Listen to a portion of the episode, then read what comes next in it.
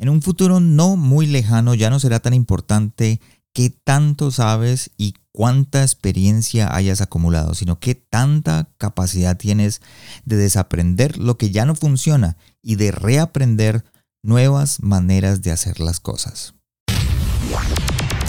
Hola a todos y bienvenidos a otro episodio de El corazón sano de un líder, un podcast donde aprenderás a liderar con tu corazón y el resultado se verá en los que te rodean. Nuestra meta, la de poder retarte, inspirarte y equiparte para que crezcas en tu liderazgo. Los dejo con su anfitrión, el pastor Juan Romero.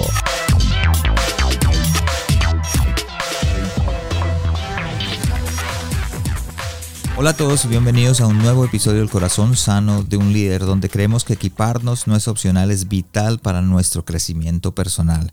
Y ese crecimiento o el resultado de ese crecimiento se verán las personas que nos rodean. Gracias por acompañarme una vez más y te doy la bienvenida al episodio número 87, que viene en realidad a ser el tercer episodio de este 2022. Me siento contento que puedas acompañarme una semana más y si te has dado cuenta, estos primeros episodios hemos tocado temas como el de, de, construirnos con Amner y el de volver a empezar con Juan Manuel Correal y todo enfocado al principio del 2022. Y con este mismo tema es con el que quiero concluir esta miniserie, digámoslo, de principio de año, donde hablaremos hoy eh, con mi invitado sobre el desaprender. Y si no conoces mi invitado de esta, de esta semana, Ponte el cinturón de seguridad porque nuestra conversación te va a retar en nuevas formas.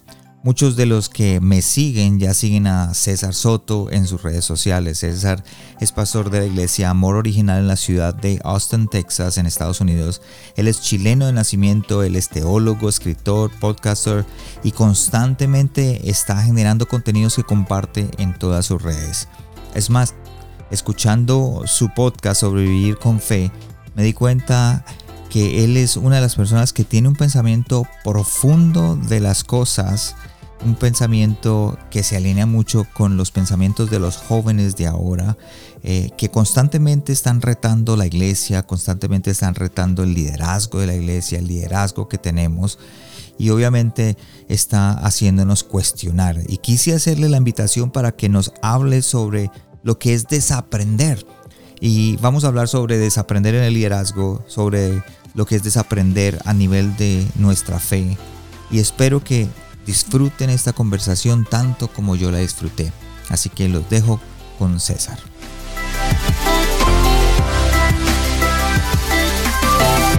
Gracias a todos por estar de nuevo en este episodio del Corazón Sano de un Líder. Hoy tenemos a César. Gracias por acompañarme en este episodio. Gracias a ti, Juan. Muchas gracias. No sé si, si empezamos como siempre. Pastor, ¿dónde estás y qué mueve tu corazón? Estoy en este momento, desde hace un par de años, estoy en la ciudad de Austin, en el estado de Texas, y estamos acá con un proyecto eh, de comunidad hispana. Y voy, mira, en, en, general, a nivel muy amplio, lo que intento que mueva mi corazón. Y debo ser honesto, no siempre el corazón se mueve por las mejores intenciones y es por eso que uno tiene que estar constantemente examinándose. Eh, pero intento que lo que mueva mi corazón sea eh, el amor de Dios reflejado en el amor hacia mis semejantes, hacia el prójimo. Y, y en caso particular del proyecto que estamos haciendo acá, eh, pues que ese amor se, refleje en una comunidad totalmente inclusiva, en donde, donde la gente pueda encontrar efectivamente aceptación, amor, restauración. Así que más o menos por ahí va el asunto, pero radica, radica fundamentalmente en, el amor al prójimo. Es, para mí es imposible pretender siquiera servir a Dios si no servimos al, a nuestro prójimo. Entonces, eh, tratamos de que eso se manifieste de una manera, una manera práctica. Eh, tienes un podcast que se llama... Sobrevivir con fe. Sobrevivir con fe, sí. Eh, me gusta escucharlo, eh, inclusive le comento a mi esposa. te enfocas mucho en, desaprender, te enfocas mucho en, lo que ahora estamos pasando, la deconstrucción.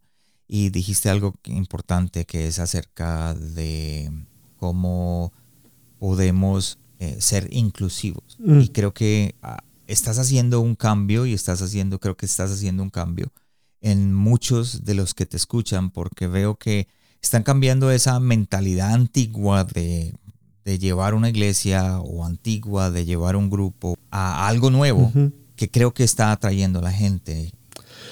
Mira, mira, ¿sabes lo que yo creo?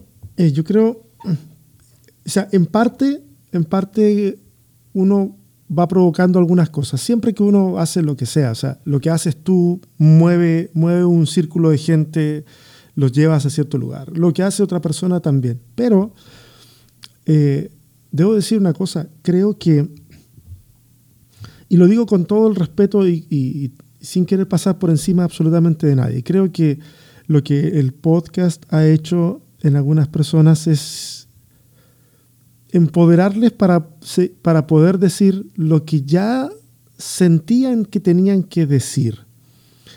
Eh, es como cuando de repente uno iba en el eh, iba, no sé, a la piscina, a la alberca, como le llaman en, sus países, a la pileta, distintos países, distintas palabras.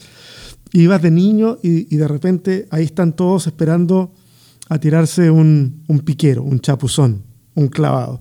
¿Quién se lo tira primero? ¿Quién se lo tira primero? A lo mejor hay una plataforma para tirárselo. de repente nadie se lo quiere tirar y de repente alguien se atreve. Y luego que se atreve, se tira el resto. Eh, lo único importante, entre comillas, que hubo en el que se tiró primero es que les dio la confianza necesaria al resto para que lo hiciera. Entonces yo creo de que el podcast Sobrevivir con Fe funciona más o menos así. Eh, hay mucha gente que luego de escuchar algunos capítulos me, ha escrito y me ha dicho, oye, venía dándole vueltas exactamente a lo mismo durante años, lo pusiste en palabras, eh, qué bueno que no estoy solo, qué bueno que no estoy sola, o estoy en medio de esto, no sé cómo salir, escuché y, por favor ayúdame a poder ordenarme, no sé. Eh, hay gente que cuando comienza a desaprender se le desarma el mundo y, es importante a veces estar caminando un rato al lado de las personas para poder ayudarles y decirle, oye, hay, hay vida después de la deconstrucción o durante la deconstrucción. Entonces, hay cosas que uno provoca, sí, pero más que nada, tal vez se despiertan otras voces. Y, gracias a Dios ahora hay, hay un montón de gente hablando sobre el tema. El, ya no parece, ya no resulta tan extraño encontrarse contenido de ese tipo, algunos más irreverentes que otros, es, parte de, la dinámica de, las comunicaciones y de las redes sociales, pero, está bien y estamos, contentos. De hecho, ahora en enero comienza la, siguiente temporada de Sobrevivir con Fe, así que estamos entusiasmados con eso. Y para los que los quieren escuchar en la página de internet juanromero.ca o el van a ver los el episodio de César y vas a ver todos los enlaces o los links al podcast, a la página de internet, a su Instagram, a su Facebook, si lo quieres aprender. Te digo algo, lo recomiendo porque te va a derribar mm, esas mentiras que hemos tenido en nuestro corazón por muchos años o en nuestra mente, digámoslo de esa manera, que se bajaron a nuestro corazón y vas a aprender más y vas a poder ver un Dios diferente con el amor que siempre nos ha enseñado de Dios. Así que es importantísimo que lo sigan porque eso hablo, hablo, me ha hablado a mí y he aprendido por medio de él. Y lo otro es que he aprendido a, que, a que la deconstrucción está allá afuera, existe. Mm. Y que como pastores, y lo hablo ya desde mi parte de pastor, como pastores tenemos que, ahorita vamos a hablar eso un poquito más adelante, pero tenemos que dar el campo y el espacio para que eso ocurra en nuestras iglesias. Así que síganlo y César, vamos a empezar con el tema. El tema de hoy para mí eh, es acerca de desaprender. Los expertos predicen que la tecnología, por ejemplo, está cambiando día a día. Con, con lo que estamos interactuando diariamente también está cambiando eh, eh, a, medida que lo vamos usando.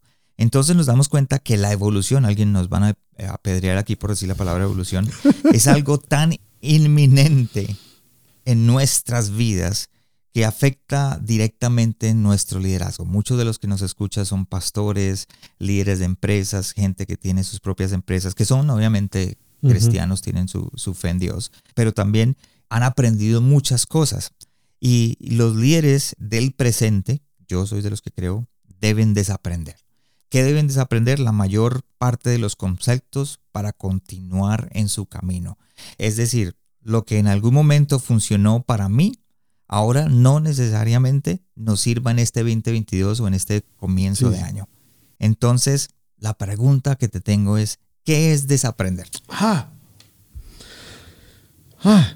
Todos los des, ese, ese prefijo des, mira, no significa dolor, pero si yo pudiera ponerle que significa dolor, significa dolor. O sea, desaprender, de, deconstruir. Ese, ahí ya le quitamos la S porque se produce una, una cacofonía, pero todo eso como que trae implícito dolor.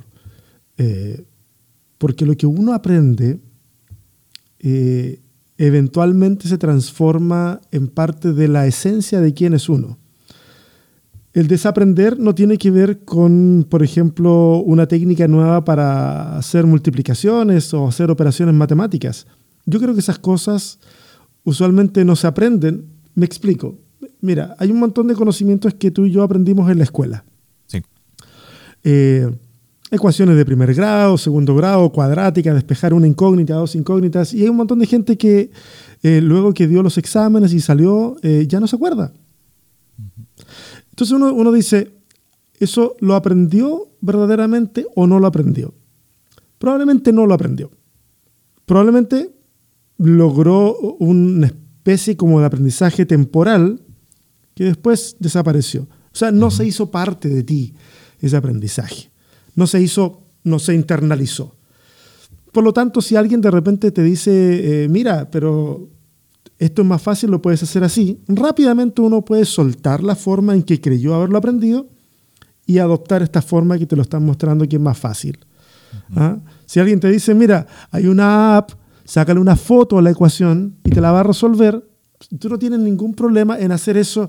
No eres un purista de las matemáticas. No vas a decir, no, pero es que la idea es desarrollar un pensamiento crítico, analítico, lógico, secuencial. No, no, no, no te interesa. Tienes la app. Está perfecto. ¿Por qué? Porque eso no lo, realmente no lo, voy a, poner la H entre medio para cambiar el sentido, no lo aprehendiste ya, ya estoy usando otra palabra, no es, no es la misma, es de agarrarlo. Con las cuestiones que tienen que ver, que están más internalizadas en el ser humano, en nosotros, pasa diferente. Y ese es el problema, es ahí donde causa, donde hay dolor. Cuando uno tiene que desaprender algo que uno verdaderamente aprendió y que se transformó en parte de la esencia de uno. Esos son los desaprendizajes que duelen. Los otros no duelen tanto pero esos sí duelen. Porque de alguna manera te definen o definieron una parte importante de tu vida. Esos son los desaprendizajes que son dolorosos. O sea, desaprender, ah, desaprender una receta no es problema. Te, pasan una receta. Hay un montón de canales hoy día en redes sociales que dan recetas. Desaprender la receta que te enseñó tu abuelita cuando eras niño y que la hiciste así toda la vida y de repente alguien te dice, ¿sabes qué? Ese ingrediente no hace falta, esto se puede reemplazar por esto otro, ya ahí es que se nos pone la cosa más, difícil, Más difícil. Y, con cuestiones que tienen que ver con liderazgo, con cuestiones que tienen que ver con nuestras convicciones teológicas, nuestras convicciones de vida, el desaprendizaje eh, es doloroso. Entonces, dejar un aprendizaje para abrazar otro eh, es un trance, es, puede ser traumático y es por eso que creo yo es importante cuando uno se mete en estos procesos pedir ayuda porque a veces la desesperación nos puede ganar y podemos sentir, eh, sentir un vacío existencial muy grande. Entonces, eh, sí, yo, yo hablaría de que desaprender es un proceso doloroso en donde, en donde nos deshacemos de cosas que definen nuestra identidad como, como seres humanos, como seres humanos, como... Mira, en todo sentido, como seres humanos, como hombres, por ejemplo, en el caso de las masculinidades, eh, como líderes, como pastores, como persona que hace su vida normal. Bueno, lo que nos define, si tenemos que desaprenderlo, eso va a ser doloroso. ¿Cómo podemos empezar ese proceso? Es, es doloroso, acabas de decir, es doloroso. Muchas de las personas no les gusta eh, esa parte de, desaprender, pues porque se ven amenazados si cuestionamos, digamos, su sistema de creencias, digámoslo de esa manera. Se ven amenazados de que, bueno, esto yo lo tengo desde hace años y para mí esto es una total verdad. La manera en que, a nivel liderazgo, la manera en que manejo la empresa o mm. la manera que he tomado decisiones antiguamente, eh, eh, a nivel eh, de nuestra fe, lo que me han enseñado antes, lo que creo acerca de Dios, de Jesús, o lo que yo creo en, a otro nivel. Y es, es diferente, es muy difícil llegar y decir, ok, eh, quiero cuestionarte tu sistema de creencias. ¿Cómo puedo yo empezar, si yo soy de esas personas que yo creo que yo soy así, cómo puedo yo empezar a, mm. digamos, a evolucionar a ese cambio? Mira, yo creo que acá hay una, hay una tentación entre las personas que, estamos hablando de este tema o hemos estado hablando de este tema. Y la tentación es a querer eh, estandarizar esto. Como decir, bueno, tienes que hacer esto, después esto, luego lo siguiente. Porque cada proceso es súper personal. Hay gente que, por ejemplo, hay, hay personas que se van a cuestionar eh, temas en relación a las minorías sexuales en el momento en que a lo mejor alguien muy cercano en su familia, un hijo, un sobrino, un nieto, le dice, ¿sabes qué? Papá, abuelo, tío, eh, soy homosexual. Y en ese momento a lo mejor se va a empezar a cuestionar eso y, en su afán de querer eh, eh, entender la situación va a desaprender algunas cosas, va a agarrar otras, pero no significa que en todas las áreas de su cognición, de su entendimiento de la vida y de la Biblia y de otras cosas, va a hacer lo mismo, tal vez solamente en esa área. Entonces, no siempre las deconstrucciones o los desaprendizajes son iguales. A mí me gusta la idea de la deconstrucción como paso previo al desaprendizaje. Y me, explico. Eh, yo cuando deconstruyo algo, una de las formas de verlo, no es la única, una de las formas de verlo, es como cuando yo tomo algo, cualquier elemento, un teléfono, un auto, y lo desarmo pieza a pieza. No lo destruyo, lo deconstruyo para poder entenderlo y para poder ver qué piezas a lo mejor hay que reemplazar. La pieza a reemplazar es un desaprendizaje tal vez. El elemento a modernizar, por ejemplo, no, estos amortiguadores que están acá en este, en este no, no le van a seguir sirviendo porque eh, estaban pensados para otras condiciones de terreno, lo que sea, tú estás más viejo, necesitas una, una amortiguación más, más suave. Entonces, ok, los elimino, pongo otros. Y esos elementos que yo estoy reemplazando pudieran ser, en, esta, en este ejemplo muy simple, los desaprendizajes. Entonces, lo primero que a mí, por ejemplo, lo que a mí me gatilló eh, mi primera gran crisis de fe fue cuando allá por el 2010 estábamos plantando una iglesia eh, posterior al gran terremoto que ocurrió en Chile en esa fecha, un terremoto 8.9, y estábamos en un lugar totalmente devastado por, no solo por el terremoto, el terremoto, la verdad que Chile no sufrió tantos daños por el terremoto, sino la zona costera fue arrasada por tsunami. Entonces ese lugar había sido arrasado. Y cuando estábamos en ese proceso, yo me puse, me senté quiero verlo así. Me senté, a lo mejor no, no me senté, a lo mejor estaba caminando, pero me detuve al menos en, mi mente y me pregunté, ¿qué le voy a enseñar a esta gente que estamos queriendo alcanzar? ¿Qué le voy a enseñar? Entonces yo hice una, una lista, ya no recuerdo si lo hice mentalmente, pero eventualmente lo pasé a un papel de lo que quería enseñar. Eh, y luego me pregunté lo siguiente, y eso fue el desastre, porque me pregunté, bueno, ¿esto que voy a enseñar? Lo voy a enseñar porque lo creo, porque llegué a, mi, a, esta, a la conclusión en mi estudio y esto es lo que creo, o lo voy a enseñar porque así me lo enseñaron. Entonces, la mayoría de las cosas yo podía decir, bueno, así me lo enseñaron. Y entonces me di la tarea de revisar cada una de esas cosas. Y en esa revisión hubieron algunas cosas que no sobrevivieron.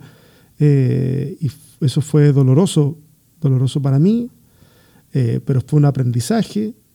Y luego otras cosas fueron, fueron saliendo, otras cosas fueron entrando. Y es así como yo no considero que exista tal cosa como una persona deconstruida como proyecto final yo creo que todos estamos en los que hemos, los que hemos seguido este camino de la deconstrucción, estamos en un proceso constante, que a veces se pone más complicado, sí, otras veces se pone más sencillo, sí, pero es un proceso que no, no, es como que vas a empezar hoy, te metes tres años a estudiar eh, teología y filosofía y luego entonces ya puedes tener tu, tu, tu certificado de, ok, estoy deconstruido. No, esto es un asunto que, que, es un proceso y así como hoy hay cosas que, que podemos desaprender y decimos, ok, ahora estamos más o menos en la sintonía para poder seguir, tal vez sí, pero lo más probable es que en 10 años más, en 15 años más, en 20, los años que nos toque vivir, nos vamos a topar con otras realidades, con otras cosas que van a volver a desafiarnos. Y entonces, nosotros que nos creemos muy innovadores hoy, posiblemente estaremos ocupando la silla de los conservadores en 20 años. Eh, no digo que eso sea necesariamente malo, pero es bueno tener una memoria fresca para recordar cómo nos sentíamos nosotros cuando éramos nosotros los de los cambios. Y, eso nos ayuda entonces a entender a la generación que viene después que quiere hacer otros cambios. Hablaste y algo importante en, tu proceso de, construcción y de desaprender, digamos de esa manera, en donde te cuestionaste lo que ibas a, enseñar como líder, lo que ibas a, a, poner en práctica como líder, digámoslo de esa manera, para poder alcanzar tus objetivos y tus metas. Dijiste, hubo cosas que fueron dolorosas. Entonces la pregunta es, ¿por qué fueron dolorosas? ¿Porque estaban radicadas dentro de tu corazón y tú las eh, pensabas que eran la verdad absoluta? ¿O porque en algún momento pensaste que em, ese es el Dios que yo conozco? Y hablemos ya de fe, un poquito de fe. Ese es el Dios que yo conozco y esto fue lo que me enseñaron y resulta que ahora es mentira. ¿Por qué fueron dolorosas? Eh, yo creo que tiene que ver con eso. Es porque uno se enfrenta a, una cierta decepción. O sea, te cuento, te cuento parte de, mi caso. Yo, yo crecí en la iglesia, de, niño, siempre. Escuela dominical, eh, trabajo con jóvenes, eh, fui parte del board de la iglesia cuando tenía 18 años, eh, predicaba en campañas, enseñaba en distintos en todas las clases de la escuela dominical que, que, me pusieron, tú, eh, o sea, hasta, hasta estuve en una clase en donde eh, el pastor de la iglesia era uno de los estudiantes de la clase. Bueno, yo era el nieto del pastor además. Me pongo a estudiar teología y, cuando yo tengo 20, 21 años, yo pensaba que, yo pensaba que tenía todas las respuestas. Yo tengo, voy a cumplir 45 ahora. A los 22 yo, yo pensaba tener todas las respuestas. O sea, tíramela. Vamos, la que sea. Eh, nosotros con un amigo habíamos tomado la clase de apologética en el Instituto Bíblico en esos años y luego de eso queríamos puro salir a la calle a cazar testigos de Jehová, a cazar mormones. O sea, al que se nos parara por delante porque teníamos la Biblia afiladísima. ¿Por qué afiladísima? Porque habían versículos claves que, que, los teníamos subrayados, había, yo le había pegado stickers a algunas cuestiones, entonces era una reacción en cadena. Un versículo me tiraba al otro, yo lo buscaba, y ese versículo que ya estaba marcado me tiraba al siguiente. Entonces yo podía, era una metralleta. Mi Biblia era una metralleta. Entonces yo podía agarrar a una persona y darle duro hasta que, hasta que quedara inconsciente. Era terrible. Todo se resolvía con un versículo bíblico. ese es mi contexto. Así crecí. Ahora, eh, ¿puedo decir de que, de que eso fue horrible, traumático? No, no, no lo fue. O sea, yo tuve una infancia feliz, tuve una adolescencia feliz, tuve una juventud feliz. Pero feliz porque no miraba más allá de las cuatro paredes que me rodeaban y me protegían, feliz porque no miraba más allá de, cómo yo veía las cosas dentro de, este, de esta burbuja. Cuando empiezas a sacar la cabeza hacia el mundo exterior, te das cuenta que las cosas son mucho más complejas. Y entonces te das cuenta que muchas de las respuestas que para ti eran las respuestas no satisfacían a, a mucha gente. Y por un tiempo para mí fue muy sencillo, o sea, fue, bueno, qué mal que no te satisfaga la verdad. Qué mal que te haga sentir mal esto, pero te lo voy a decir. O sea, con un nivel de empatía muy bajo, muy, muy, muy bajo. Y uno va creciendo y a uno le van pasando cosas. Y uno se va dando cuenta de otras tantas. Eh, y entonces cuando tú tienes que dejar, por ejemplo, las iglesias tradicionales, no puedo decir todas, pero muchas eh, usan una, una, usan tres elementos que yo los considero como la, como la, trinidad diabólica del, liderazgo, que es eh, miedo, culpa y vergüenza. Con estas tres, con estas tres puedo mover el mundo, con miedo, con culpa y con vergüenza. Y la religión es un buen ejemplo. Ha movido masas usando estos tres elementos de manera constante, miedo, culpa, vergüenza. Ahora, ¿cómo trabajas con gente cuando decides renunciar al miedo, a la culpa, a la vergüenza, cuando no tienes con qué amenazarles, cuando no te interesa avergonzarles, cuando no te interesa que además de, sentirse ellos culpables, tú les pones más culpa encima porque, porque, porque te decepcionaron a ti, decepcionaron a la iglesia, decepcionaron a Dios, decepcionaron el plan para sus vidas, etc. Cuando tú decides deshacerte de esas cosas, tú dices, bueno, ¿cómo lidero? ¿Cómo lo hago? De repente te topas con que tienes que empezar a tratar a la gente como los adultos que son. Porque yo me he dado cuenta de algo, no sé qué, si, si, será el caso, si tú has visto este caso o no, Juan, pero a mí me he topado con gente que pueden ser profesionales súper competentes en sus áreas, en la vida, muy respetados. Ellos hablan, la gente los escucha, pero llegan a la iglesia y se someten ciegamente a alguien que le puede decir la tontería más grande, pero como es su líder espiritual, en ese momento hacen un bypass en su cabeza y esa persona automáticamente tiene la razón. ¿Cómo llegaron a eso? Mi conclusión es que han sido liderados a través del miedo, la culpa y la vergüenza. Por lo tanto, levantar la voz, decir, hey, pero se considera como peligro a que me avergüencen.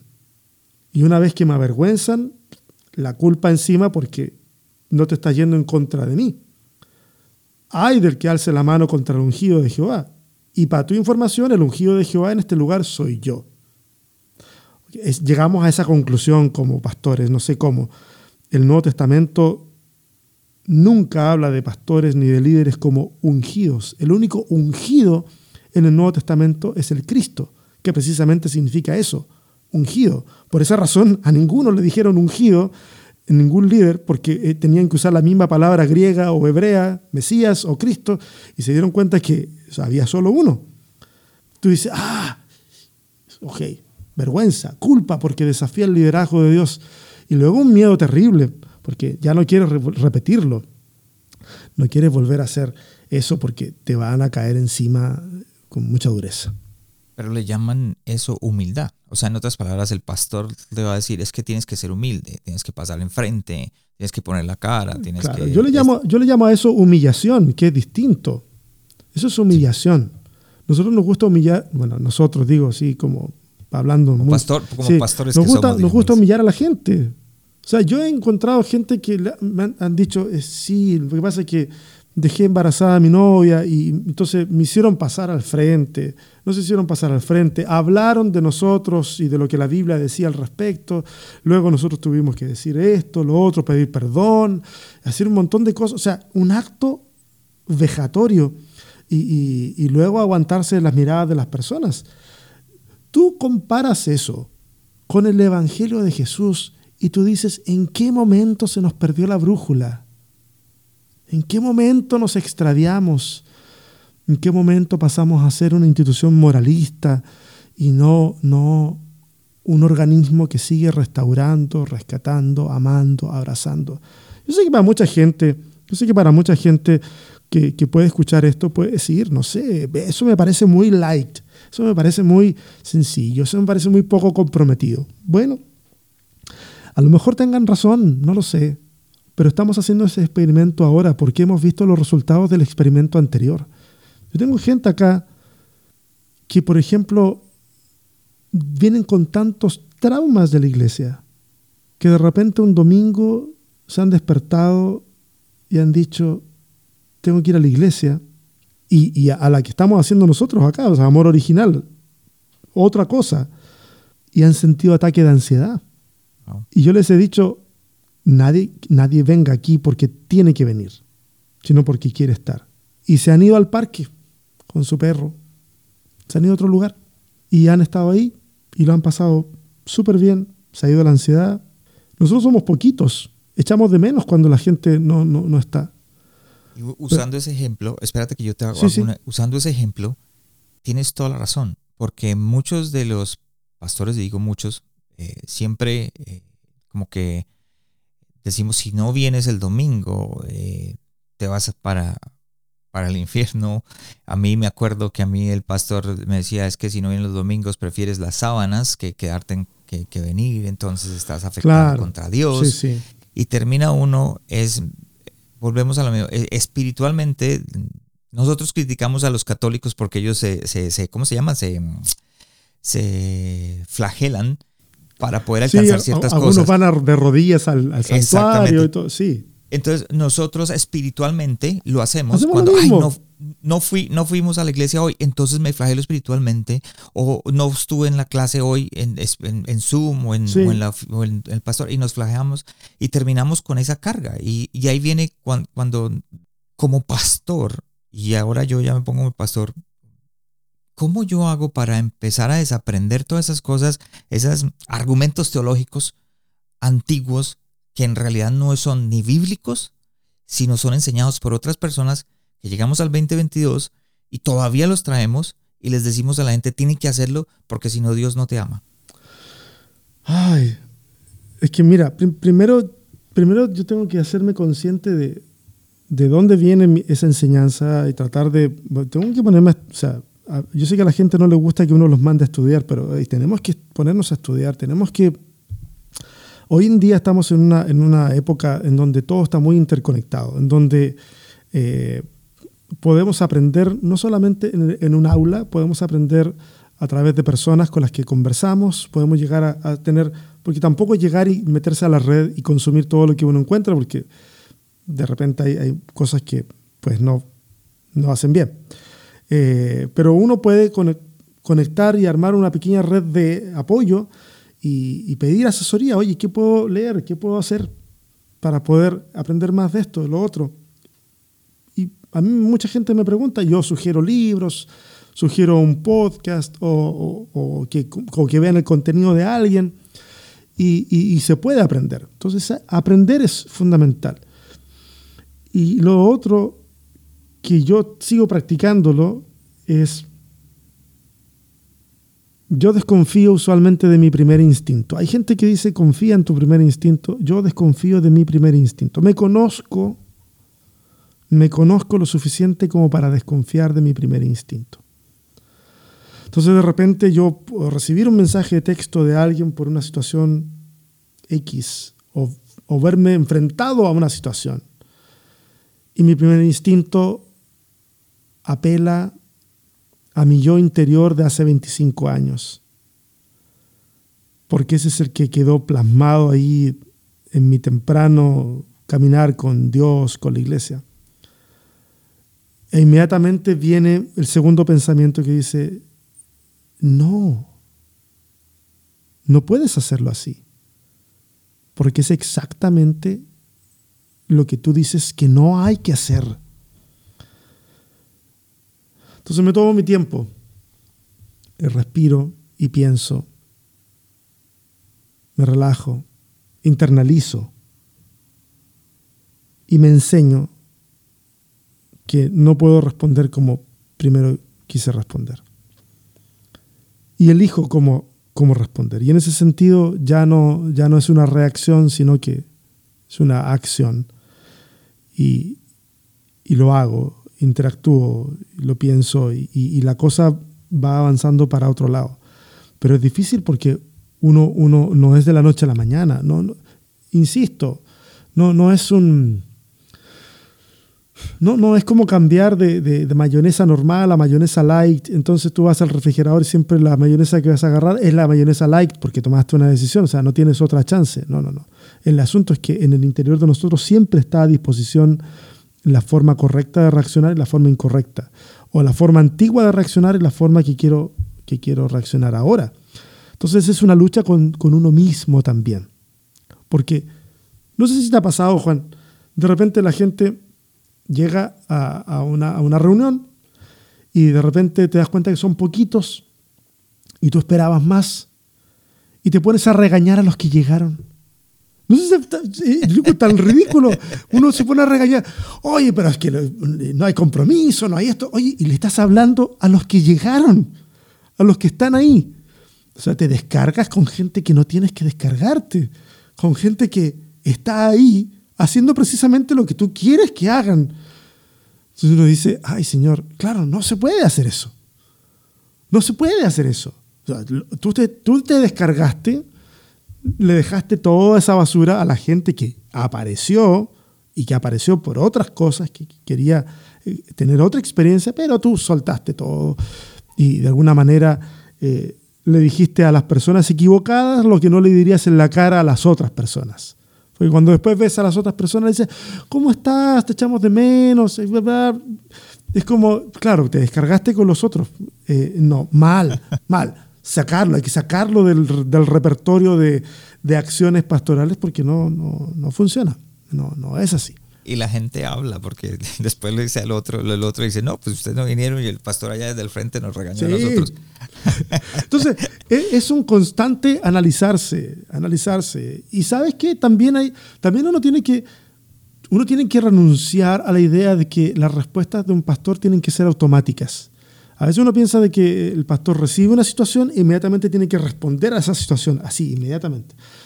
Y, de repente lo cierto es que en muchos casos yo he tenido que pensar, y no solamente pensar, mandarle un mensaje a alguien y decirle, oye amigo, mira, estoy en esta situación, pasa esto, déjame explicarte un poco. Y uno pasa un rato hablando o, texteando.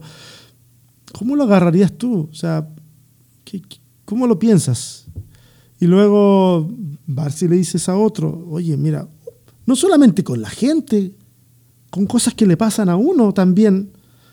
Claro, como uno ha sido criado también en la idea de que el pastor es superhéroe y que las, sabe todas las respuestas y que no tiene defectos y que no le pide consejo a nadie, eh, claro, uno trata de cuidar ese, ese, estereotipo, pero uno tiene una cantidad de defectos impresionantes. O sea, lo único que a uno lo diferencia del resto de la gente a nivel de carácter es que por lo menos uno tiene, no sé, a lo mejor uno tiene la intención de ser diferente, de ser de ayuda para los demás, pero nosotros tenemos nuestros fallos, un montón de fallos. Y, cuando uno se, da cuenta que mm, uno no se la puede solo, pide ayuda, abre el corazón, se, se vuelve más vulnerable. Y cuando uno hace eso, también empieza a tratar a la gente con, con mayor con mayor amor, con mayor entendimiento, porque uno se da cuenta que esa otra persona también está viviendo por situaciones que no son ajenas a uno, uno también las ha vivido. Las ha negado tal vez, pero, pero las ha vivido. El aprender, el desaprender y digámoslo, y volver a aprender nos va a crear dudas, va a crear preguntas en nuestra vida. Eh, ¿Cómo podemos abrir espacios a esos jóvenes? Y digámoslo, esos jóvenes, porque muchos de los que me escuchan son jóvenes y todos me han preguntado esto, ¿cómo hago para hablar con mi pastor? ¿Cómo hablo para hablar con...? Porque yo tengo dudas y preguntas acerca de ciertas cosas que, no sé, digamos un ejemplo, escuché eh, el, el, el podcast sobre vivir con fe y ahí me abrieron la, se me abrió un mundo diferente y ahora tengo unas dudas. Quisiera hablar con mi pastor y no puedo. ¿Cómo puedo yo como pastor o como líder de célula o como líder de grupo o como líder en donde estoy abrir eh, un espacio para que estos muchachos puedan traer sus dudas y sus preguntas sin que los juzguemos o que sin que le digamos, oiga, lo que estás escuchando o lo que estás haciendo es del diablo? Sí. No sería la primera vez que dijeran que sobrevivir con fe es del diablo, pero... sí, pasa, pasa con cierta frecuencia. Eh, es, que yo tengo un problema aquí, Juan. Y yo te lo voy a responder. ¿ah? Y si tú quieres cortarlo, lo cortas. ¿ah? Eh, porque cuando la gente va a hablarle a sus líderes y mira, ah, yo una vez le, una, una, persona me dijo, oye, tengo estas preguntas, estas dudas y quiero, necesito, quiero ir a hablarle a, a mi pastor, pero tengo miedo de cómo vaya a reaccionar. Entonces yo le dije, oye, si tú tienes miedo de cómo va a reaccionar tu pastor, entonces tú estás en una secta, le dije. Tú no estás en una iglesia, tú estás en una secta en donde tienes que tenerle miedo al pastor de cómo vaya a reaccionar por algo que tú le quieres decir. Y, siento que es lamentable que nosotros los líderes le comuniquemos a la gente que si ellos tienen un pensamiento distinto al de uno, tienen que cuidarse de no decirlo delante de nosotros porque no saben cómo vamos a reaccionar. Entonces yo creo que nosotros debiéramos hacernos esa pregunta. ¿Le hemos transmitido a la gente ese miedo? Porque si, si le hemos transmitido ese miedo, aunque abramos la puerta, no van a querer entrar para la conversación. Y porque podemos abrir la puerta y no realmente estar escuchando. Fíjate que en un gran porcentaje nosotros no, no conversamos eh, Conversar me refiero a que, a que intercambiamos argumentos, intercambiamos ideas. No, en un gran porcentaje nosotros usamos el tiempo que está hablando la otra persona para pensar en la contraargumentación que le voy a decir. Entonces, yo hago como que escucho y algunas cosas las escucho, pero no estoy entendiendo a esa persona. No, no la estoy entendiendo. Para nada. Lo que, estoy haciendo yo, estoy pensando en cómo ganar la discusión. Entonces, si vamos a abrir un espacio, tratemos de entender de dónde vienen las preguntas. ¿Por qué lo está preguntando?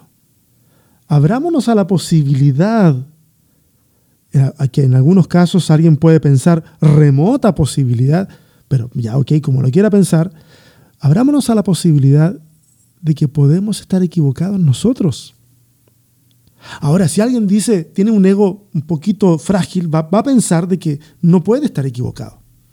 Porque yo he sido formado en la Biblia, en la palabra de Dios, soy el ángel de la iglesia y o lo que como hay, hay tantos títulos como la imaginación da. Pero yo puedo estar equivocado. Hay poca gente que me habla tan duro y tan directo como mi hijo mayor mi hijo de 19 años. Es durísimo para hablar, pero sabe que puede hacerlo conmigo. En un buen porcentaje de ocasiones, cuando me tiene que decir algo, sus palabras me molestan. Y luego me doy cuenta que me molestan porque siento que me está desafiando a mí. Entonces tengo un conflicto de autoridad. Y luego me pongo a pensar y digo, pero tiene razón. Y como tiene razón, tengo que considerar eso. Y luego hablamos y le digo, ¿sabes qué? Estuve pensando, tiene razón. No siempre tiene razón, pero muchas veces tiene razón. Y lo hablamos, ok, y nos, vamos entendiendo. Él tiene esa confianza. Eh, mis hijos que vienen, los menores, van por el mismo lado. Eh, así que tengo para entretenerme durante un montón de años más con ellos. Pero si vamos a abrir un espacio, que sea verdaderamente un espacio en el, en el cual no, no, no, es que, no es que, a ver, ¿quiénes piensan de que, por ejemplo, a ver, ¿quiénes creen de que la Biblia tiene contradicciones? A ver, sí, bueno, vamos a abrir un espacio para conversar acerca de eso. Y, por dentro yo estoy pensando, y yo les voy a demostrar que ellos están equivocados y que la Biblia tiene razón, o, o si somos más honestos, que yo tengo razón. Entonces, si voy a abrir un espacio así, vamos a avanzar a lo mejor en algo de diálogo, pero no vamos a avanzar en realidad en entender verdaderamente la naturaleza de las preguntas y, las preocupaciones que tiene la gente. Eh, creo que tenemos que admitir la posibilidad de que podemos estar equivocados y que alguien más puede tener mejores ideas. No solamente sobre la vida, sobre la iglesia, sobre el texto bíblico. sí, yo me he sorprendido cantidad de veces. Tenemos estudio bíblico los días viernes y es, una, es un estudio que se llama lectura comunitaria. Leemos una porción del, del texto, estamos hace más de un año con Marcos, leemos una porción del texto y yo les digo, ok, vamos, preguntas, comentarios, lo que sea, y empiezan a hablar. Y de repente hay un momento, una vez quedé así como, oh", y le pregunté a alguien más del grupo que yo sé que ha estudiado mucho, y le dije, oye Gustavo, ¿habías escuchado tú algo así? Me dice, César, nunca había escuchado eso. Y, yo le dije, no, no, no sé si sabes lo que dijiste, le dije a esa persona, pero es impresionante la conclusión que acabas de hacer. Y aprendimos todos ese día de parte de alguien que con mucha ingenuidad dijo un montón de cosas. Y ese, eso pasa de manera eh, constante. No es súper frecuente, o sea, no pasa todas las semanas, pero pasa. Y te vas dando cuenta de que de que entonces eh, el monopolio de la sabiduría no lo tiene el pastor. No, y, lo, tiene, lo, tenemos todos, porque creo que la, la, palabra directamente lo dice que, que la sabiduría la viene de Dios y Dios no la da a nosotros. Sí. Ahora voy a hacer la misma pregunta, pero al revés. Hay personas que tienen la razón en todo. tienen la razón sobre las vacunas, tienen la razón sobre las máscaras, tienen, están en lo correcto cuando se trata de política, están totalmente correctos cuando se trata de teología, religión, familia, y no tienen espacio o no hay espacio para poder retarlos en sus conocimientos. Y me refiero ya a los jóvenes que quieren hablar con el pastor y quieren, pero no tienen espacio para que el pastor lo haga. O sea, ahorita hablamos de cómo el pastor puede abrir, pero no lo está haciendo ¿Cómo podemos manejar a esas personas? ¿Cómo podemos manejar a esos líderes, a esos pastores, a esas personas que tienen constantemente la razón, no abren espacio y no nos dejan crecer? Es difícil, es muy difícil. En estos dos años de pandemia yo he tenido que acompañar mucha gente en medio de ese proceso. Eh, líderes de iglesia que se toparon con que, tenía que tenían que hacer algo y no sabían si hacerlo o no. Y me dicen, César, ¿qué hago? ¿Qué hago? Y yo le, decía, ¿has conversado con tu pastor? ¿Le has dicho? Eh, bueno, más o menos, pero no sé qué va a Pero le dije, pues, a ver, tú me has dicho que tu pastor te ama, tú amas a tu pastor. O sea, vale la pena darse del espacio y anda y habla con él. Y a veces les ha ido bien, otras veces les ha ido mal. Y las veces que les ha ido mal, algunas veces yo les he dicho, mira, tú tienes algunas opciones aquí.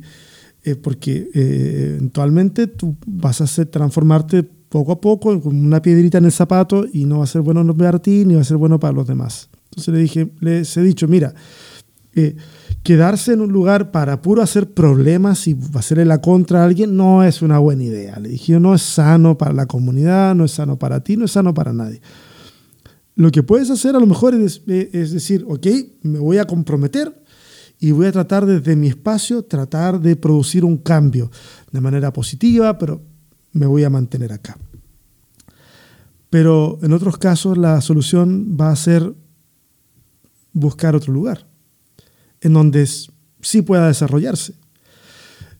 Yo no juzgaría ninguna de las opciones. Sí, sí, tal vez juzgaría al que quiere hacer problema y quiere mantenerse ahí y, ser una, amenaza constante, eh, porque no, no, no es una relación sana.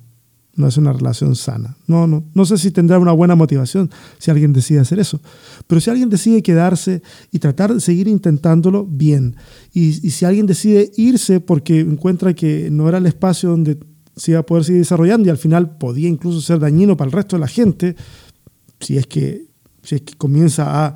Porque al principio, cuando uno tiene una convicción nueva, entre comillas, uno es muy reservado, pero en la medida que se va sintiendo más, más cómodo con lo que va creyendo, lo empieza a hablar.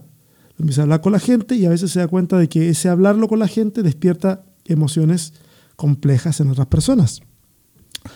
A mí me pasó en un lugar en que yo trabajaba, no voy a dar muchos detalles para que, para que si alguien lo escucha no, no identifique necesariamente a los personajes, pero a veces yo terminaba de predicar y, y me pasó muchas veces y gente se acercaba y me decía, si usted decide abrir su propia iglesia, yo me voy con usted. Entonces, entonces ¿cómo reacciono a esto? Yo, lo, yo reaccionaba como si fuera un chiste. Lo tomaba como chiste. Eh, pero sí me daba cuenta que pasaba con cierta frecuencia y dije, ok.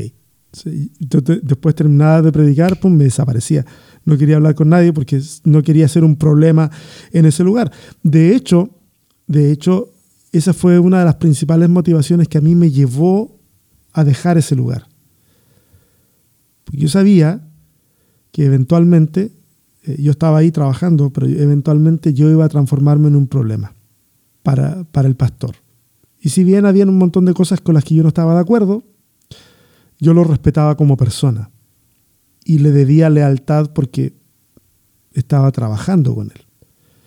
Entonces, una, no fue la, única razón, pero fue una de las razones que me hizo decir, ok, este es un buen tiempo para no estar acá. Entonces, y, todo fue muy en paz, todo fue muy, muy, muy bien. No, hubo mayor, no no, no, ni mayor inconveniente, no, no hubo inconveniente, nada, todo, todo muy en paz. Pero a veces pasa eso es complicado, es complicado. O sea, mira, amigo, es complicado. No le pongamos título a la gente. No que si es congregante, si es pastor o no. Es complicadísimo de plano hablar con alguien que cree que tiene toda la razón y que ya no va a aprender nada más. Es complicadísimo. Personalmente yo evito hablar con esa gente. Lo evito.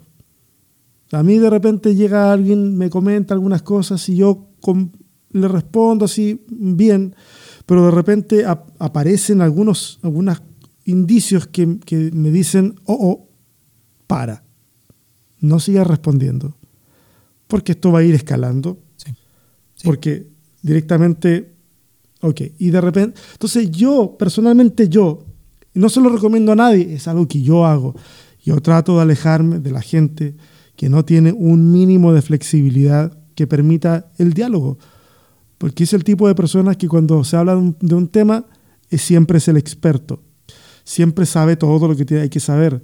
Eh, es el que te va a decir, mira, yo te voy a explicar, y a lo mejor no, tiene idea, pero te va a explicar.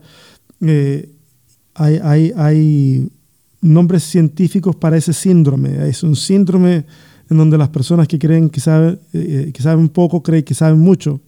Es una cuestión que pasa de manera temporal en los estudiantes de seminario, en donde después del primer año creen que saben mucho y tienden a desafiar a sus pastores y a la gente.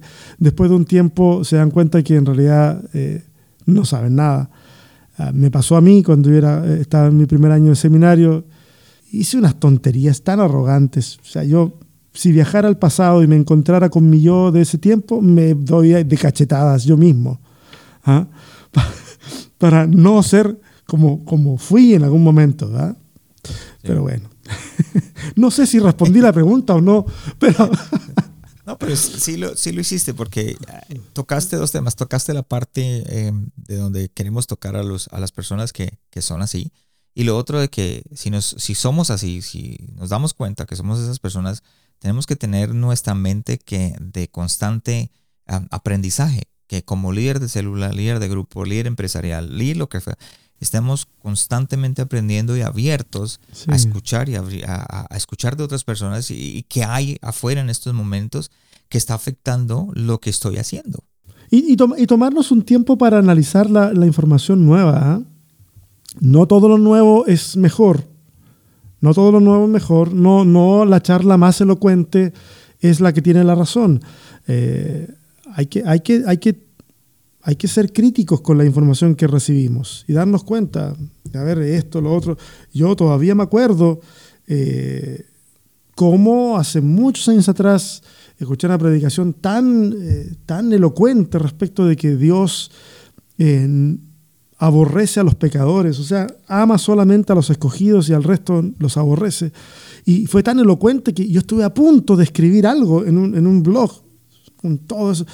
Y, yo estaba en eso y de repente digo, a ver, pero, ¿qué, dice el texto bíblico? ¿Qué, Y empiezo, y digo yo, bruto de mí, estuve a punto de hacer una estupidez inmensa.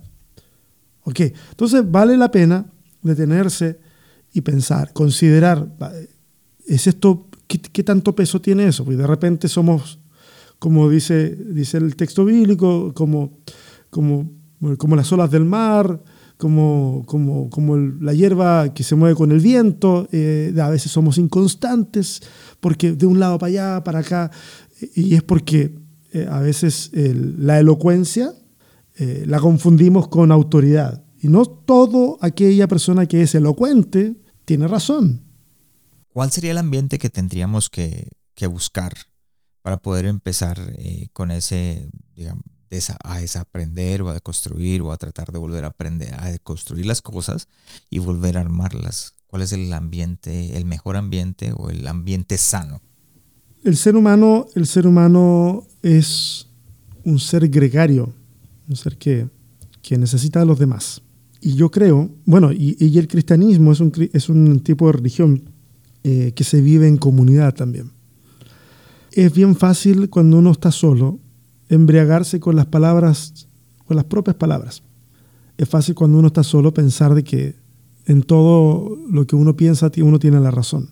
Entonces, si yo tuviera que pensar en un espacio, ¿cómo tiene que ser? Yo, mi imagen, mi imagen mental en todo esto siempre es un camino.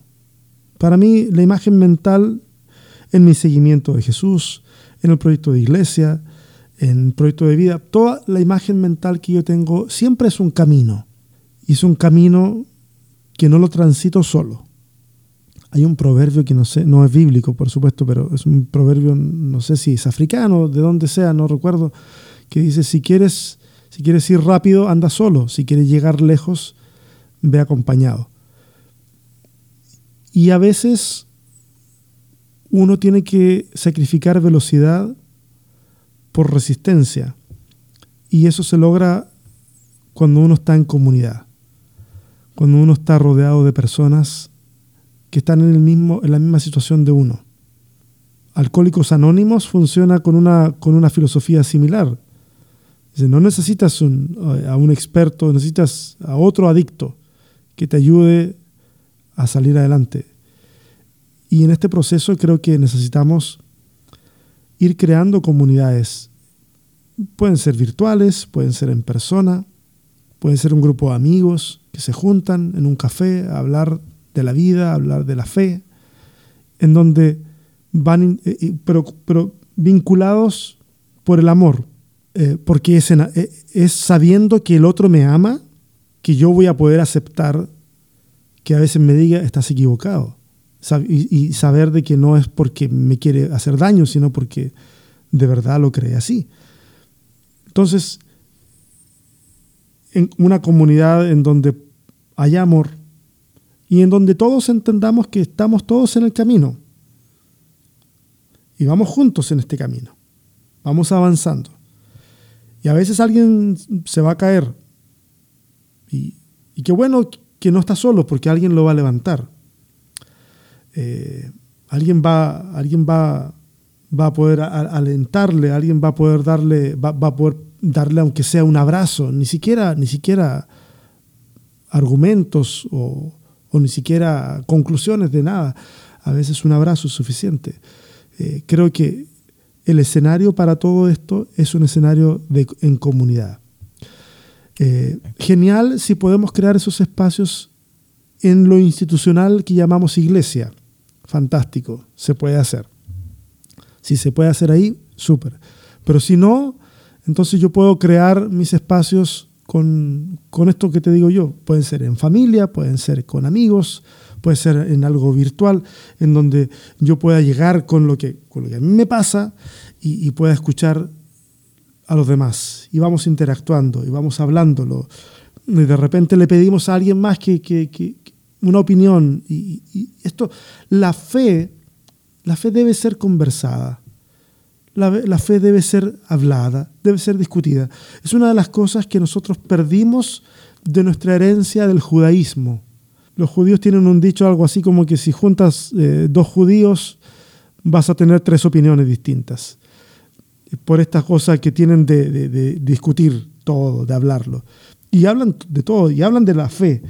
Y creo que en el cristianismo nos, nos, enamoramos mucho del dogma. Entonces, cuando hay un dogma, no se discute el dogma.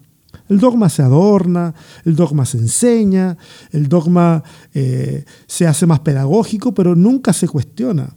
Y, y eso, eso, eso es un fallo institucional.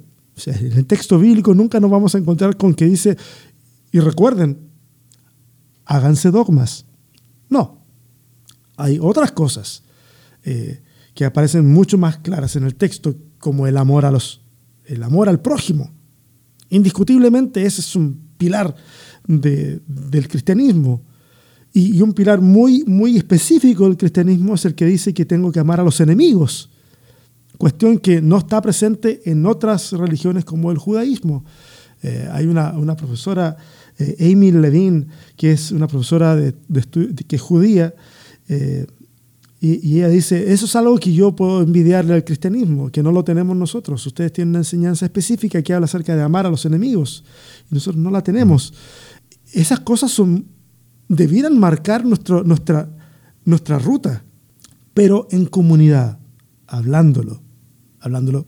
Hoy estamos en un buen tiempo para no transitar este camino solos cuando me tocó empezar a transitar este camino, mi única compañía en ese momento era mi esposa, que no sabía con quién se había casado, o sea, porque le cambiaron al esposo después de 10 años de matrimonio, ya no, no, me, no me, reconocía, eh, y tenía un blog en donde yo escribía mis cosas y que la gente empezó a, empezó a leer y después ese blog se transformó en un libro porque me ofrecieron publicarlo. Se llamaba Caldo de Cabeza, se llamaba el, blog.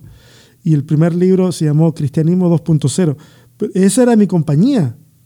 Hoy en día, hoy en día tenemos ah, videoconferencias, otra gente hablando del tema. O sea, ya no es que estemos tan solos para desaprender, para deconstruir podemos hacerlo, busquemos la forma más saludable de poder hacerlo. Y creo que las formas saludables son las que involucran al amor como componente central de, toda esta ecuación.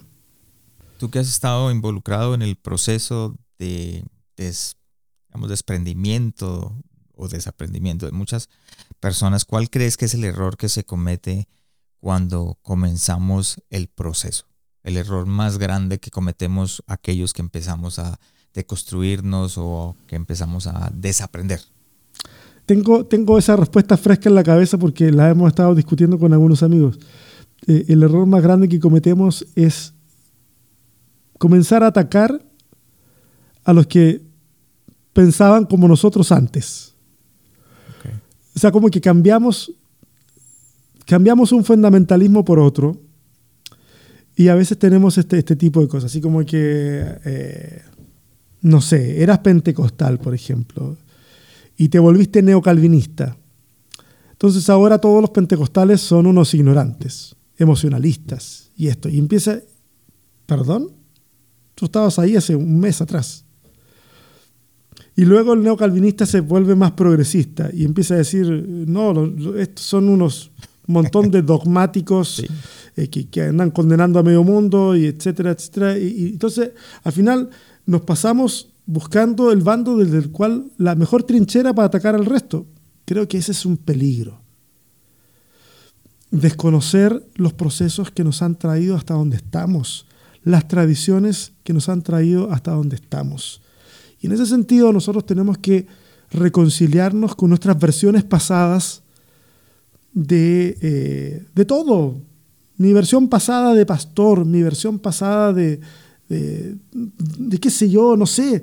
Yo tengo que reconciliarme con mi versión en la cual eh, le gustaban ciertos predicadores que hoy día yo, pero ni en mi peor día los escucharía, pero, pero, tengo que reconciliarme con eso porque es parte de mi, formación. Creo que ese es, un, ese es un error, desentendernos de nuestro pasado y simplemente atacarlo, porque eso nos va a transformar en gente que anda con una metralleta distinta. Ya no son versículos bíblicos, ahora son hechos. ¿ah? Ah, así que tú crees que el diluvio fue universal. mira, oye, mira, este cree que el diluvio fue universal. Mira, y él empieza, págata, págata, págata. O sea, es la misma estupidez que a mí me movía cuando quería salir a, cazar testigos de Jehová, mormones, eh, pero ahora enfocada con una nueva arma que tengo. Entonces, si el conocimiento va a ser un arma, entonces no va a haber conocimiento en el mundo que me sea suficiente siempre voy a atacar a alguien más. Ahí el asunto es que tiene que haber un cambio acá adentro, que yo sigo creyendo que ese cambio lo hace el Espíritu Santo, en donde, en donde dejo mi orgullo atrás, en donde me vuelvo más humilde, en donde entiendo que todos pasamos por procesos a distintas velocidades y que no siempre todos van a transitar el mismo camino que estoy transitando yo ahora. Y eso no hace que esa persona ya no sea mi hermano, ya no sea mi hermana. Todos tenemos en la familia a alguien del que no queremos hablar mucho. Todos tenemos a ese tío que lo invitaste a la fiesta de Año Nuevo. Ojalá que nos se emborrache porque ¿te acuerdas la última vez? Todos tenemos a alguien así eh, que preferimos pensar que no existe, pero todos sabemos de qué es familia. Es parte de la familia. Es un derecho que no, no nos corresponde a nosotros quitárselo. Simplemente es su derecho. Y en la familia de Dios, ninguno de nosotros tiene derecho a decir, este sí, este no. Somos parte de la misma familia. En la mesa nos vamos a sentar todos juntos. Si no, demuestra tenemos el ramillete de flores que tenía Jesús por discípulos. Hay de todo ahí. Hay un publicano que recolectaba impuestos para, para Roma. Hay un celote que quiere matar a los romanos. Y los dos están sentados en la misma mesa. Y los dos son discípulos de Cristo. Algo, algo debiera, debiera comunicarnos entonces eso. Algo debiera, algo debiera decirnos. Gracias César por compartir con nosotros y ya llegamos a las preguntas finales de cada episodio, eh, que habla más de quién eres tú. Y la primera pregunta que tengo de los hábitos que tienes diariamente, ¿cuál es el que más ha afectado tu liderazgo? Oh, de mis hábitos diarios.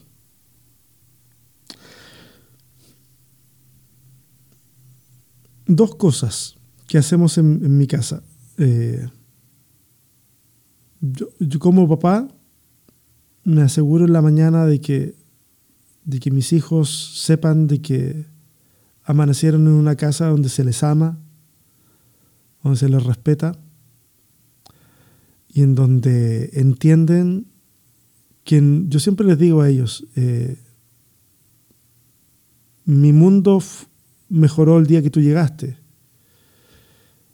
Eh, trata, de, trata de mejorar el mundo de alguien más también donde vas. Y en la noche que nos juntamos a orar, todos, todas las noches. Eh, a veces la gente cree de que porque uno es, crítico y escéptico un montón de cosas, eh, la oración no, forma parte importante de la vida. Eh, sí, sí, sí, forma parte importante, al menos en, mi caso. Creo que esos dos elementos a mí, me, a mí me, equilibran. Y tal vez no sean eh, hábitos de liderazgo, pero son hábitos que yo los tomo como, como ser humano. Y creo que y creo que aterrizar cada una de esas cosas, aterrizar el día en la gratitud, por ejemplo, a mí me centra muchísimo. Y eso me ayuda a mí a liderar mejor y me ayuda a tomar mejores decisiones. Eh, y creo que de alguna manera, porque yo, yo soy un tipo un tanto volátil en, muchos sentidos, pero, pero he tratado de mantener esas dos cosas eh, como una constante como una constante desde hace muchos años. Y, creo que, y creo que pensándolo ahora, creo que hacen una gran diferencia. Para mí hacen una gran diferencia. Segunda pregunta, ¿cómo estás preparándote o cómo te estás preparando para el siguiente paso en tu llamado? Dimos un siguiente paso ayer con la comunidad, eh, escuchando a la comunidad que está aquí en persona. Eh, tomamos la, tomé la decisión de, empezar a trabajar las dos comunidades, la online y la en persona, por separado. Y ayer tomamos un paso que fue sentarnos y hablar de lo bueno, de lo malo, de lo que tenemos que seguir haciendo, de lo que tenemos que mejorar. Para mí, yo me preparo para el siguiente paso siempre escuchando a la gente que está involucrada en ese siguiente paso porque, creo que no, no, tengo el don de discernimiento, no sé leer muy bien a las personas, pero, pero me di cuenta que había un superpoder que si tú lo activas, sabes lo que la gente piensa. Y es preguntarle, ¿qué piensas? y si lo haces con suficiente honestidad, la gente te dice lo que piensa. Entonces, para mí es súper importante siempre, siempre estar escuchando a las personas, porque creo que eh, en, el, esquema de liderazgo, hoy día, esto, esto es una idea que está en proceso, hoy día no solamente el líder es el que está adelante dictaminando todo, sino que hoy día el liderazgo está fuertemente influenciado por lo que los seguidores están, están, la conversación que se produce acá. Mucha gente lo ha entendido y es por eso que se preocupan de escuchar a sus followers en distintas redes sociales y en base a eso hay cambios. Eso lo entendió la tecnología hace mucho tiempo atrás cuando salieron las versiones beta de todo.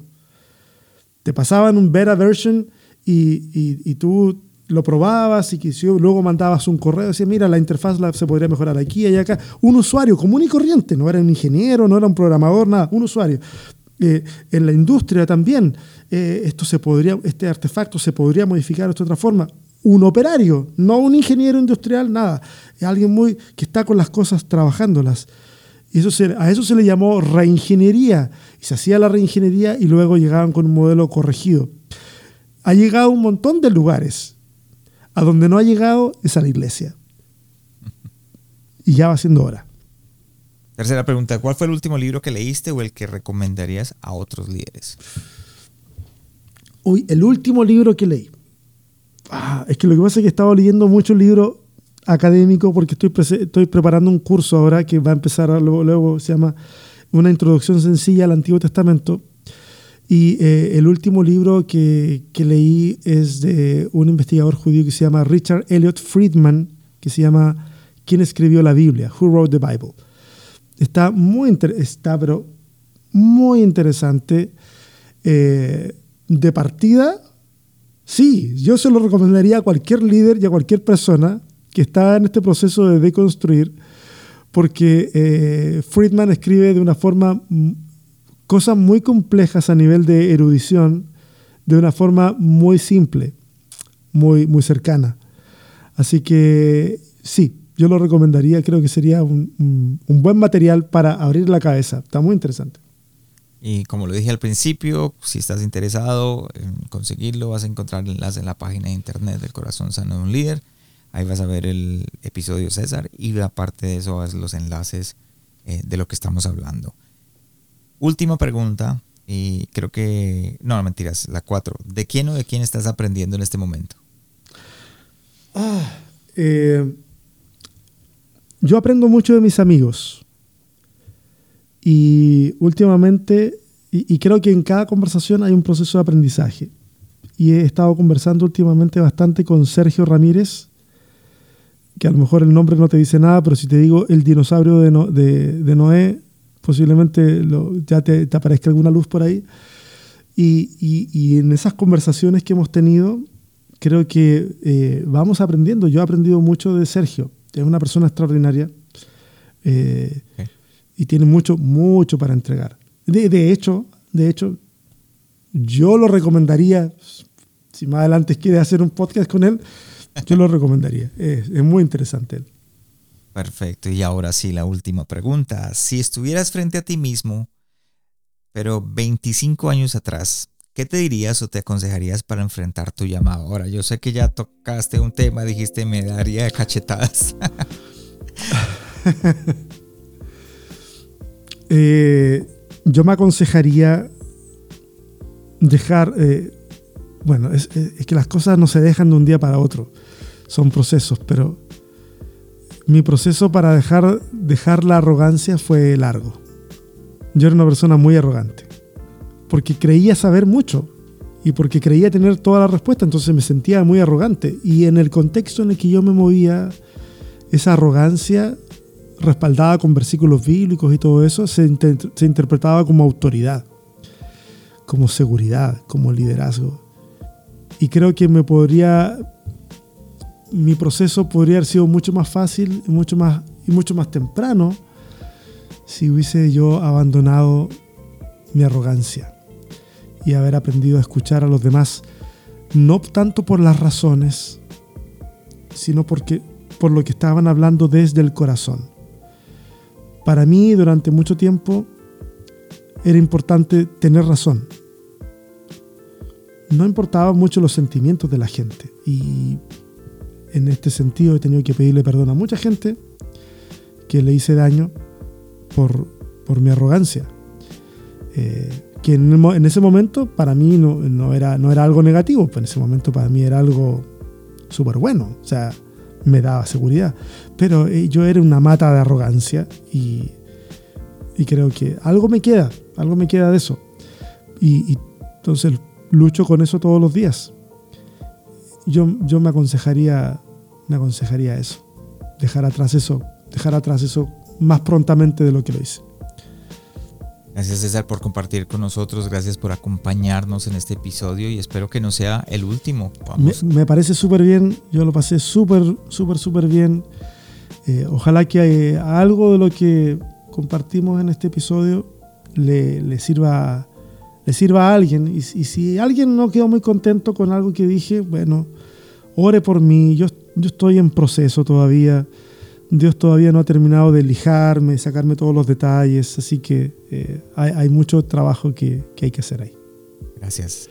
Gracias a ti, Juan. Gracias por habernos acompañado esta semana en el corazón sano de un líder. Espero que lo que escuchaste el día de hoy haya sido de crecimiento para tu vida. Visítanos en nuestra página de internet elcorazonsanodeunlider.com donde podrás suscribirte en iTunes, Spotify, Google Play o en cualquiera de tus plataformas favoritas. También nos puedes seguir en Facebook y en Instagram como El Corazón Sano de un Líder y no olvides compartirlo en tus redes sociales. Les habló su anfitrión Juan Romero. Te esperamos la próxima semana y recuerda, lo mejor está por venir.